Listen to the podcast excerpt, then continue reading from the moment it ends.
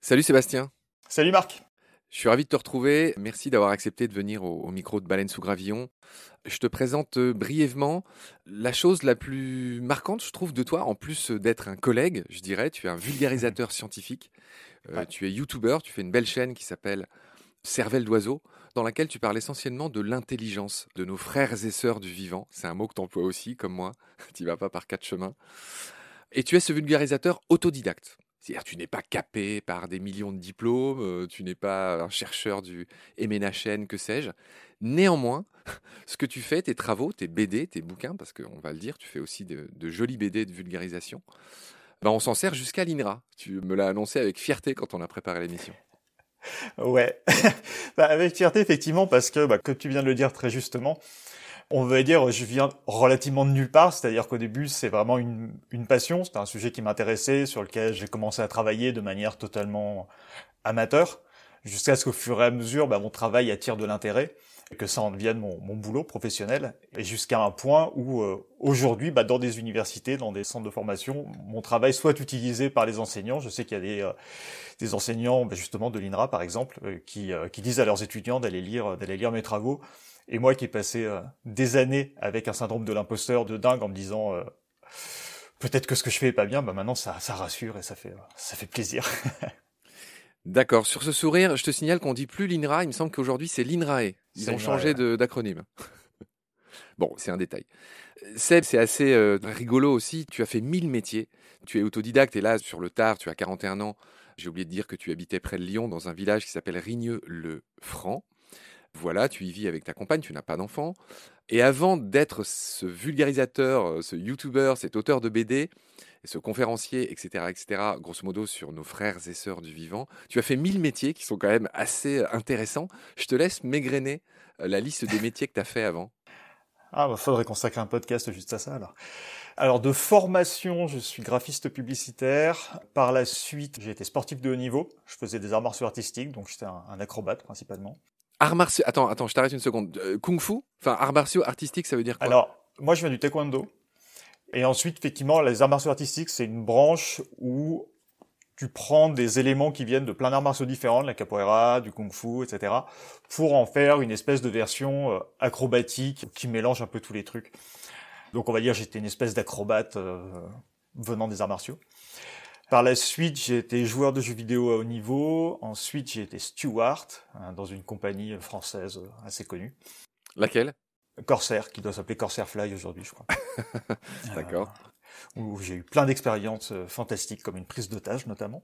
Ah bon? Et euh, oui, c'est une des raisons qui fait que je ne suis plus steward aujourd'hui. Et puis ensuite, j'ai enseigné la conduite automobile pendant pas mal d'années. attends, excuse-moi, excuse-moi, je peux pas te laisser nous dire ça sans, sans demander plus de détails. Prise d'otage qui a eu lieu quand, où et qui s'est soldée euh, comment? Alors, prise d'otage qui s'est passée. Alors l'année, on devait être en 2001. Ça s'est passé au Bénin, qui est euh, l'un des pays normalement les, plus calmes d'Afrique, en l'occurrence. On allait à Cotonou. Et puis, en fait, quand on est arrivé, l'armée venait de prendre le contrôle d'une partie du pays pour montrer ses biceps, en gros, au gouvernement. Je me souviens pas très bien, pour être honnête. Et ils venaient de prendre le contrôle de l'aéroport, donc ils sont rentrés dans l'avion avec les, les etc et ils voulaient en gros euh, faire un coup de force quoi. Donc ils nous ont bloqués pendant 24 heures avec euh, dans l'avion avec les calages etc. On n'avait plus rien à boire, plus rien à manger, ça montait en pression de, de fou chez les passagers. Ça a été un peu tendu puis euh, Bon, finalement, au bout de 24 heures, ils ont voulu sortir tous les bagages, tout contrôler, ils ont bloqué les gens qui étaient dans l'aéroport aussi. Enfin, ça a été, c'était 24 heures un peu éprouvantes quand t'as les passagers puis certains des personnels navigants qui commencent à monter un peu en pression contre les preneurs d'otages. Quand tu vois que les preneurs d'otages, ils ont les yeux injectés de sang et une mitrailleuse dans les mains. et puis, euh, et puis voilà, finalement, au bout de 24 heures, ils nous ont laissé repartir. Mais alors, la spécificité de cette prise d'otage, c'est qu'elle a été menée par, en gros, euh, le gouvernement de ce pays. Tu disais que c'était l'armée. C'est compliqué parce que ça marche pas vraiment comme chez nous. T'es souvent dans, euh, t'as as beaucoup de pays où euh, l'armée c'est une puissance en elle-même qui est relativement indépendante. Euh. D'accord. Après, honnêtement, je connais pas, je connais pas la politique du Bénin en détail. Et c'était en 2001. Je t'avoue qu'à l'époque, je connaissais encore moins. Donc. Enchaîne sur tes autres métiers rigolos. donc ensuite, j'ai enseigné la conduite automobile pendant une dizaine d'années. Après, j'ai passé le diplôme de ce qu'on appelle de BAFM, de brevet d'aptitude à la formation de moniteur. Donc, en gros, j'étais un expert de sécurité routière. Donc, c'est les personnes qui font les stages de permis à points, qui font euh, les formations d'enseignants de la conduite, qui font, euh, voilà, c'est une espèce de, on va dire, dans le milieu de la sécurité routière, c'est un peu l'expert en haut du panier. Donc, donc voilà, je faisais, je faisais ça. Et puis, bah, c'est à peu près pendant que je faisais ça que ma carrière de vulgarisateur a commencé à décoller. Et puis, bah, c'est ce boulot-là que j'ai quitté pour faire mon travail actuel. D'accord, c'est bien noté. Alors la transition est parfaite. Tu as écrit un premier bouquin qui a été remarqué, qui a même eu un prix, le prix Maya. Ce bouquin s'intitule Les paupières des poissons et tu y détailles en gros euh, euh, toutes les expériences qui démontrent l'intelligence des poissons. Et c'est pas des moindres, c'est un peu. J'ai regardé la conf euh, qu'on trouve facilement sur YouTube où tu, où tu racontes toutes ces expériences et même pas que des expériences, des observations dans le milieu naturel. J'ai appris notamment grâce à toi que les mérous sont capables de coopérer avec des murènes pour une chasse mutuellement bénéfique. Le mérou vient chercher la murène en faisant une espèce de danse devant son trou, etc. Tu racontes ça, plus mille autres anecdotes très intéressantes là-dessus. Tu le fais avec beaucoup d'humour et de rigueur. Tu cites toutes les expériences, tous les noms, les protocoles scientifiques, etc. Les dates, c'est très très béton. Hein. Tu es bien meilleur que moi en la matière. Donc c'est voilà, je voulais vraiment insister sur le fait que, enfin, j'admire beaucoup ta rigueur en tout cas. Voilà, c'est dit. Les paupières des poissons, une BD qui est sortie en octobre 2018 et qui a été récompensée par le prix Maya en 2019 pour son humour et sa rigueur, j'imagine. Et puis, tu as publié un autre livre qui est sorti en février 2021, en plein premier confinement, quand j'étais en train de commencer à créer Baleine sous gravillon au passage. Ben, toi, tu, sortais cette BD qui s'intitule Les cerveaux de la ferme, dans lequel tu parles de l'intelligence essentiellement de nos animaux, on va dire, domestiques. Tu parles beaucoup des vaches, des moutons, des chèvres, des poules.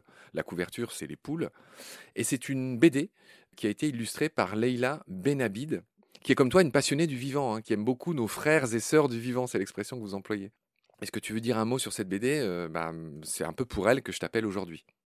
Alors, pour le coup, c'est vrai que moi, j'emploie pas vraiment l'expression du vivant, parce que je travaille spécifiquement sur les animaux et pas particulièrement sur... Parce que le vivant, ça va englober le végétal, ça va englober tout un tas de trucs, où là, pour le coup, c'est pas du tout mon domaine. Oui, en fait, cette, euh, cette bande dessinée, ça a été quelque chose qui s'est fait sur du long terme. En fait, moi, j'ai travaillé dessus pendant l'été 2019. Et après, Laïla a mis quasiment euh, 9 mois, 10 mois pour, pour l'illustrer, parce qu'elle a vraiment fait un travail absolument incroyable d'illustration. Donc elle est sortie en, en 2021, mais en réalité, elle, a été écrite en, en 2019, donc à peine un an après les, paupières des poissons. Et on va dire, elle est, elle est assez différente de la première, parce que la première, c'était le projet de l'illustratrice. C'est l'illustratrice qui est venue me voir pour me proposer ce truc-là. Et donc les paupières des poissons, tout à l'heure tu en parlais, ça explique plein d'études, mais ça explique pas tout. On a vraiment énormément de choses sur les poissons, il y aura encore de quoi faire 7 euh, ou 8 bouquins dessus facile. Au passage, excuse-moi, pourquoi ce titre merveilleux? Les poissons n'ont pas de paupières, donc ton titre ressemble, euh, je ne sais pas, au pouce du panda ou à ces titres merveilleux des d'autres naturalistes. Alors encore, encore une fois, il faut vraiment prendre en compte que cet ouvrage n'est pas mon ouvrage, c'est celui de l'illustratrice et c'est son idée. En fait, à la base, le projet de l'illustratrice, c'est que elle, elle m'avait vu faire une conférence sur les poissons qu'elle avait beaucoup aimé et elle est venue me voir, et l'idée, ça avait été, je te pose des questions bêtes, tu me fais des réponses bêtes, mais justes. Voilà, c'était le deal, et à aucun moment il avait été question de faire une BD. L'objectif, c'est de faire un blog. Et au début, c'était un blog, en fait, les paupières des poissons. Et donc, Fanny m'envoyait des questions par mail, moi je lui répondais, je lui faisais des réponses par mail, et, et elle en faisait des dessins qu'elle me montrait même pas la plupart du temps avant de les mettre en ligne. Et ça a été un blog qui ensuite est devenu une BD parce que ça a plu à une maison d'édition qui l'a mise en BD. Et pourquoi ça s'appelle les paupières des poissons? Parce qu'une de ses premières questions, c'était comment font les poissons pour dormir alors qu'ils n'ont pas de paupières D'accord. ah oui, ok. Oui, d'accord. Donc, donc, ce titre est un clin d'œil, si j'ose dire, à la genèse euh, de ce bouquin. Ça. En tout cas, j'espère faire d'autres émissions avec toi sur l'intelligence des poissons. C'est prodigieux toutes les études que tu as rassemblées sur le sujet.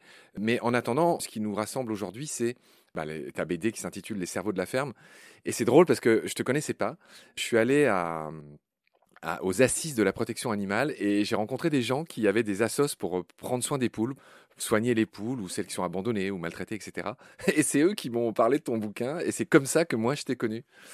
Et au départ, je voulais faire une émission sur les poules avec toi et je me suis rendu compte que les cerveaux de la ferme, bah, ça englobait d'autres animaux euh, domestiques. Sébastien, avant d'enchaîner sur ta BD, j'aimerais euh, décrire deux, trois vidéos qu'on peut voir sur ta chaîne YouTube, que je recommande. Donc c'est assez euh, colorful, hein. enfin, vidéos sont très colorées, c'est des énormes titres euh, très multicolores. Et à chaque fois, c'est une question rigolote. Par exemple, les pigeons sont-ils des robots? Réponse en une phrase Non. mais, mais, pourquoi tu poses cette... un mot, tu vois Pourquoi tu poses cette question? Pourquoi, pourquoi cette question Pourquoi les pigeons seraient des robots? En fait, je posais la question parce que il y a un parallèle qui est amusant et qui est expliqué dans la, dans la bande dessinée, c'est que euh, nous, quand on, quand on va sur certains sites, on doit répondre à la question prouvez que vous n'êtes pas un robot avec des espèces de ce qu'on appelle des captcha, tu vois, genre il faut cliquer euh, sur euh, cliquer là où il y a un bus sur l'image. Et ça c'est pour prouver qu'on n'est pas des robots. Et en fait, ces tests-là proviennent de tests en grande partie qui ont d'abord été mis en place sur des pigeons pour des tests de catégorisation sur les pigeons. Et du coup, je refais la genèse de ces tests-là pour revenir sur les tests sur les pigeons pour savoir ce qu'on a appris sur les pigeons à partir de ce genre de tests. D'accord. Voilà. Et je fais un parallèle aussi parce qu'il existe une asso américaine et aussi une asso anglaise qui s'appelle Birds Aren't Real, les oiseaux ne sont pas réels, qui sont une espèce d'assaut de parodie de tests complotistes qui disent que les pigeons en fait et les oiseaux sont euh, des drones du gouvernement pour nous espionner. Ah oui, d'accord. je, parle de cette blague-là. Ouais, d'accord. L'humour n'est jamais très loin hein, dans tes euh, vidéos qui sont très scientifiques, hein, très sourcées. Euh, il y en a une autre rigolote qui s'intitule Prison Break, et là c'est la grande évasion des sangliers. Le pitch, c'est quoi? Ça, c'est la nouvelle série Clin d'œil que j'ai démarré euh, récemment. En gros, le pitch, c'est que il y a des chercheurs qui, en Pologne, mettaient des cages pour récupérer des sangliers, pour les baguer, pour les identifier, etc. Et à plusieurs reprises, ils ont des pièges qui se sont déclenchés. Donc, les pièges, c'est des grandes cages qui enferment les sangliers à l'intérieur. Et les pièges se sont déclenchés quand ils sont arrivés sur les lieux. Bah, les cages étaient fermées, mais il n'y avait pas de sangliers à l'intérieur. Et la question, c'est comment les sangliers ont fait pour sortir. Et c'est quoi la réponse? Oh Hors de question que je réponde à ça. euh, là, c'est pas bien ce que tu fais. Là, tu fais un énorme teasing et tu ne donnes pas la réponse. Pourquoi ne pas donner le droit de vote aux bisons Pareil, le, pitch et la réponse? Le pitch, c'est qu'en fait, on, souvent, on a tendance à imaginer que les animaux ont des espèces de, hiérarchies super fortes, super linéaires, c'est les plus forts qui dirigent, etc. Et on se rend compte que beaucoup, et on va sûrement en parler dans les, les différents enregistrements qu'on va faire, il y a toute une organisation qui peut être mise en place sur les départs, sur comment on va bouger, qui est d'accord pour partir, qui est pas d'accord pour partir. Et chez les bisons, il y a toute une espèce de fonctionnement relativement démocratique qui est en œuvre autour de ça. Et donc justement, donner le vote aux bisons, c'est pour parler en fait de la structure démocratique qui est en œuvre sur le fait euh, d'organiser des départs chez les troupeaux de bisons. Et donc, bah, la réponse, c'est euh, ils ont déjà un droit de vote dans leur société. D'accord. On va pas faire toutes tes vidéos, il y en a beaucoup. J'invite les auditoristes à, se rendre sur ta chaîne YouTube pour, euh, pour les voir. Elles sont vraiment pétillantes, tes vidéos. J'en prends une dernière. Les coqs sont-ils d'invétérés menteurs? Hmm. J'aime bien. Toutes les parties sur les coqs, ça, fait partie de mes trucs préférés. Oui, c'est que en fait, les, on va, on va en parler. C'est que les, toute la famille poule, coq, etc. Ils ont une, euh, ils ont des vocalisations très précises. Et on s'est aperçu que bah, les coqs, dans une certaine mesure, peuvent employer des vocalisations dans des situations ou modifier leur vocalisation pour les employer de manière à un petit peu tromper les autres ou à arranger la situation pour eux. Quoi. Ah oui, ce que tu racontes me fait penser au drongo, ce célèbre oiseau de la savane africaine qui est capable d'induire en erreur d'autres animaux en les trompant avec des cris d'alerte qui bah, parfois qui poussent juste pour s'emparer de leur nourriture après les avoir habitués à pousser le bon cri d'alerte au bon moment. tu connais le drongo? Bah, pour le coup, ce cas-là précisément, non. On a un truc qui ressemble chez euh, certains oiseaux à berceau, où les femelles font des, euh, sons d'oiseaux prédateurs quand un oiseau qui s'approche trop de leur nid. Mais là, pour le coup, le drongo, non, je connais pas. Ah, ok. Je t'invite à t'y pencher. C'est vraiment un mhm. cas d'école, le drongo aussi. D'accord. Sébastien, après avoir euh, donné quelques exemples des vidéos que tu fais sur YouTube, on va rentrer dans le vif du sujet et on va parler dans cet épisode, on va commencer par parler de la perception de nos frères et sœurs à poil et à plumes. Hein. Tu as dit que tu disais pas, contrairement à moi, du vivant, ok, dont acte. Donc toi, tu parles de nos frères et sœurs à, à plumes, poils, écailles et exosquelettes. voilà, pour être tout à fait précis, ça c'est ton expression. Et donc tu détailles au début de ce livre la façon dont ces animaux perçoivent le monde autour d'eux. Et la première chose que tu précises, c'est qu'il y a beaucoup plus que cinq sens, contrairement à l'expression reçue. Est-ce que tu peux détailler ça un peu? Mmh. bah, Déjà, une première chose, c'est il y a une logique au fait de commencer par ça. C'est que mon objectif, en général, c'est de faire, surtout dans un ouvrage comme celui-ci, c'est de faire une grosse synthèse de ce qu'on connaît sur leur perception sensorielle pour ensuite réussir à comprendre, ou en tout cas essayer de comprendre comment ils peuvent raisonner par rapport à ce qu'ils perçoivent du monde. Parce que bah, leur monde sensoriel, c'est pas le nôtre ce que ce qu'on appelle l'Umwelt, c'est-à-dire le monde perçu, ce qui se passe à l'intérieur de leur tête, leur univers à eux, bah, c'est pas le nôtre en fait. Donc il faut essayer déjà de comprendre ce qu'ils perçoivent. Bah, par exemple, il va y avoir des grandes différences euh, sur bah, à peu près tous les domaines. Donc du coup, tu as bien fait de nous préciser le contexte, Sébastien, mais tu n'as pas répondu à la question qui était, tu expliques dans ce début que ces sens euh, qui, dotent les animaux sont parfois très différents des nôtres et qu'il y en a plus que cinq. Traditionnellement, on dit les cinq sens, mais en fait, il y en a plus. En fait, quand on parle, euh, on a tendance à parler dans la, dans la langue courante de, des cinq sens ou d'un sixième sens, etc. Bah, en fait, il faut savoir que c'est vraiment quelque chose qui tient plus du langage courant que de quelque chose de vraiment euh, valide scientifiquement. C'est-à-dire que scientifiquement, on pense qu'il en existe peut-être 6, peut-être 7, peut-être 8, ça dépend complètement des auteurs ou des autrices de qui fait ça parce qu'il y a par exemple la proprioception, le fait de savoir comment son corps se déplace dans l'espace. Il y a tout un tas de sens autres que l'ouïe, le toucher, etc. Et si on va voir chez d'autres animaux, eh ben on va avoir des sens en plus que nous on possède pas du tout. Par exemple, on a le sens magnétique qu'on va retrouver chez les poules, on va avoir le sens électrique qu'on retrouve chez certains poissons. Les sens, ça va être vraiment, euh, peut être très vaste en fait comme palette finalement. Donc tu précises d'entrée de jeu que ben, tout ce qu'on fait subir aux animaux, au passage, la castration à vif, le débécage, c'est-à-dire le fait de couper le bec des poules qui est extrêmement innervé et sensible. Hein. C'est une mécanique de précision, le bec des poules, et qui est, contrairement à ce qu'on pourrait croire, qui est très très sensible. Et donc de couper le débécage, tu nous expliqueras ce que c'est, des poussins, est une opération incroyablement douloureuse. L'écornage des vaches est pareil, extrêmement douloureux. Et tu expliques euh, ben, quasiment d'entrée de jeu que ces douleurs qui sont infligées aux animaux, mais encore une fois à vif, laissent des traces euh, parfois à vie, en termes de douleur. Hein. C'est certain que Bon, l'ouvrage commence avec ça parce que je... c'était aussi une manière de l'évacuer assez rapidement pour pas faire que pour pas rester sur des trucs un peu, un peu glauques, soyons clairs. Mais, euh, mais c'est vrai que la, la première question qu'on soulève, c'est la question du toucher. Et donc forcément, la question du toucher implique la question de la douleur. Et on a affaire à des animaux qui sont normalement dans la vie sauvage des animaux qui sont des proies. Et donc par définition des animaux qui n'ont pas intérêt à montrer leurs états de faiblesse parce que sinon, bah, ils seraient des cibles faciles pour les prédateurs. Et forcément, bah, quand on leur fait mal, ça se voit pas immédiatement. Mais on a énormément d'expériences qui ont été faites maintenant, de tests, où on sait qu'effectivement, euh, toutes ces mutilations qui sont pratiquées régulièrement, que ce soit la castration à vif, les bécages, enfin les pointages dont tu parlais, ou les bécages, sont des, euh, des, des, des, opérations qui sont éminemment, euh, très clairement douloureuses, en plus, chez la poule, c'est particulier parce que sur la mandibule du bas, les poules ont des récepteurs du toucher, qui fait que si tu sectionnes le bout de la mandibule du bas, et eh ben en fait, elles perdent complètement un sens qui est le sens du toucher de la mandibule du bas, qui leur permet probablement de ressentir les grains qu'elles touchent quand elles vont les prendre. Donc en plus d'être très douloureux, ça leur enlève cette, cette capacité-là. Et donc pourquoi est-ce qu'on sectionne le, bout du bec, notamment dans les élevages intensifs?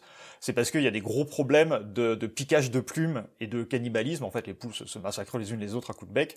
Simplement parce que c'est des questions de stress. Enfin, je vais pas rentrer dans le détail parce que c'est quelque chose de très très étudié.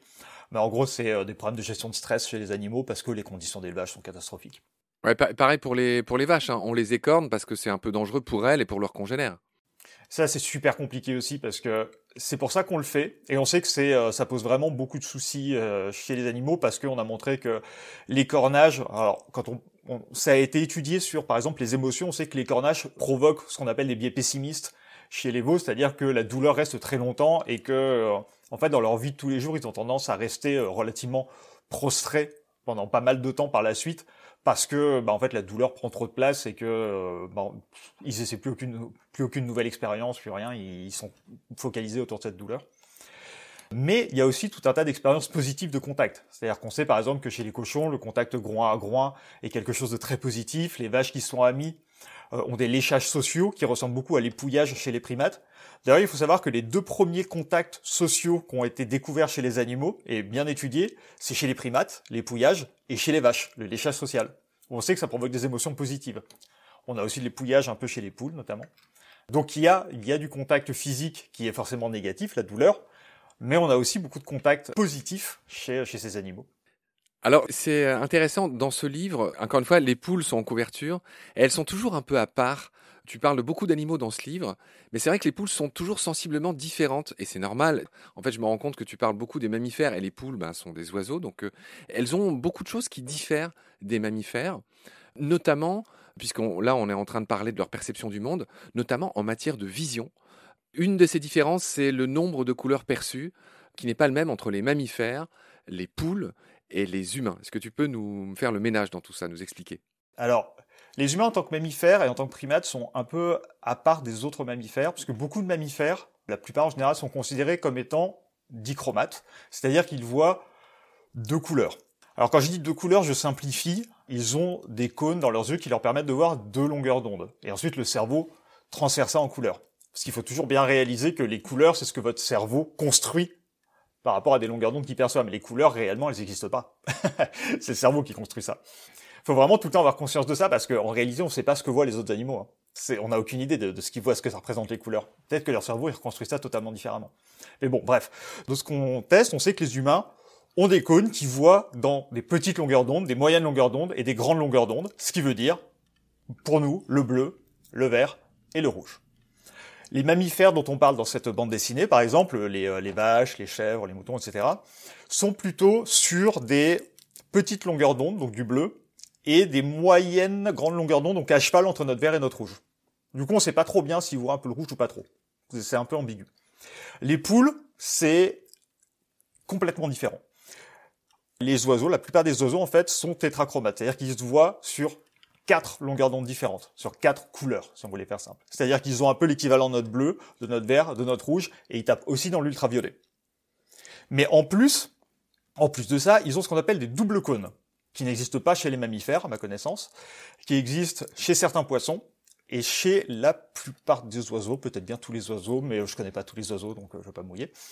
Et ces doubles cônes, eh bien, ça sert, eh ben, on n'en sait rien, quoi, parce qu'on n'en a pas. Donc, comme on n'en a pas, c'est dur de savoir à quoi ça sert. Probablement, on pense que ça améliore les contrastes, on pense que ça améliore la détection des mouvements également. Mais en réalité, c'est pas exactement à quoi servent ces cônes. Mais le fait est que la vision des couleurs des poules explose littéralement la nôtre et leur détection des mouvements est également largement supérieure à la nôtre. D'accord. Alors euh, effectivement, c'est intéressant ce que tu viens de dire sur la vision. Donc je retiens que les oiseaux euh, et les poules euh, en particulier sont tétrachromates, donc quatre couleurs, dichromates la plupart des mammifères, et l'homme serait trichromate. Hein. C'est bien ce que tu as dit. Ouais. D'accord. On va finir cet épisode sur la perception du monde en donnant quelques autres particularités que j'ai apprises en lisant dans ton livre. Pourquoi les chèvres ont des pupilles rectangles? Quel est l'avantage de ça?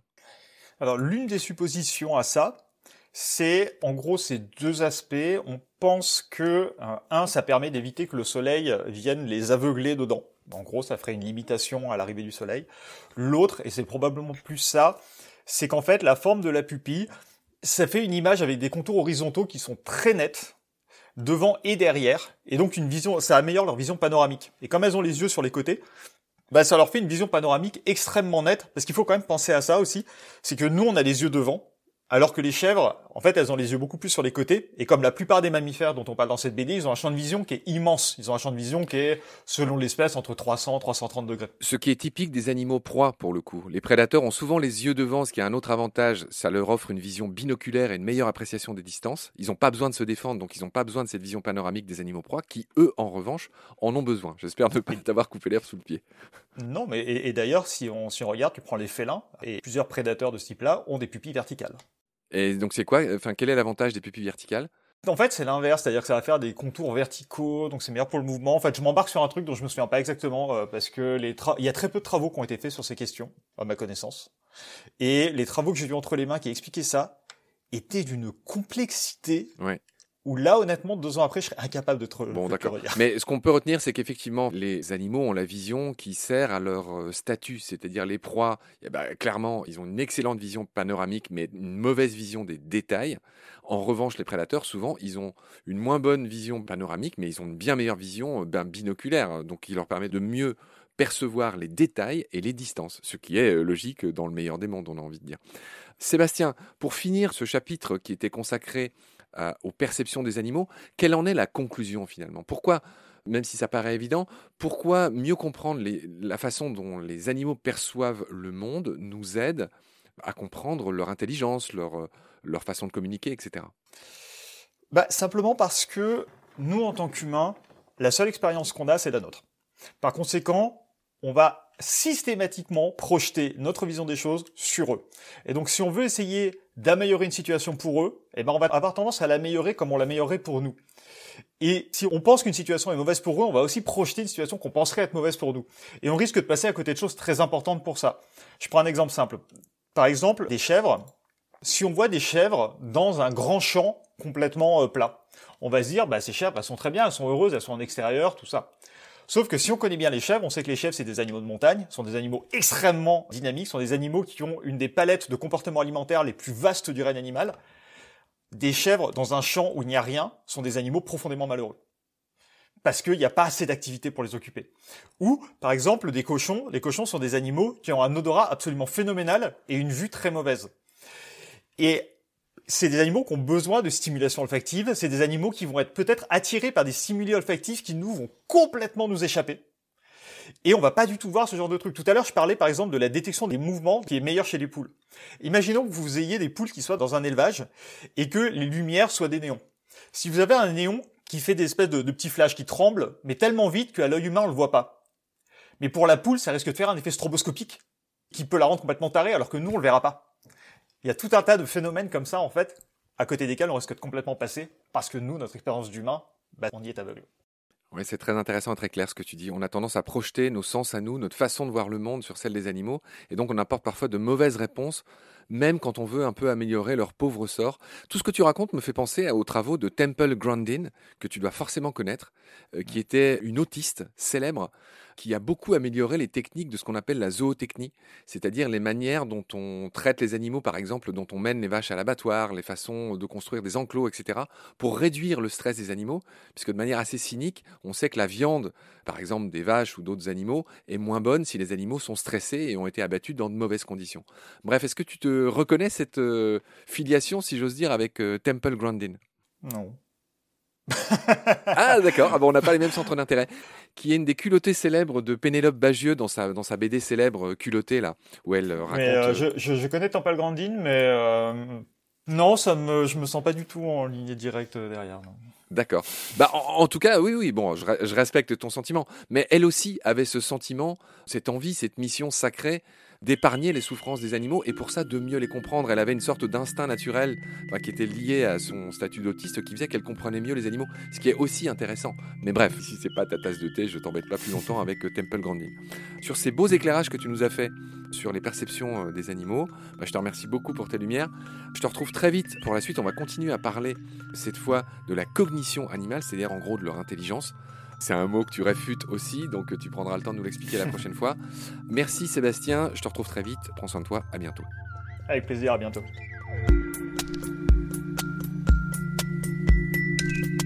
Pendant notre combat, nous deux, tu avais l'œil du tigre, tu en voulais ce soir-là. Il faut que tu retrouves ça maintenant. Et la seule façon, c'est de recommencer au commencement. Tu vois ce que je veux dire?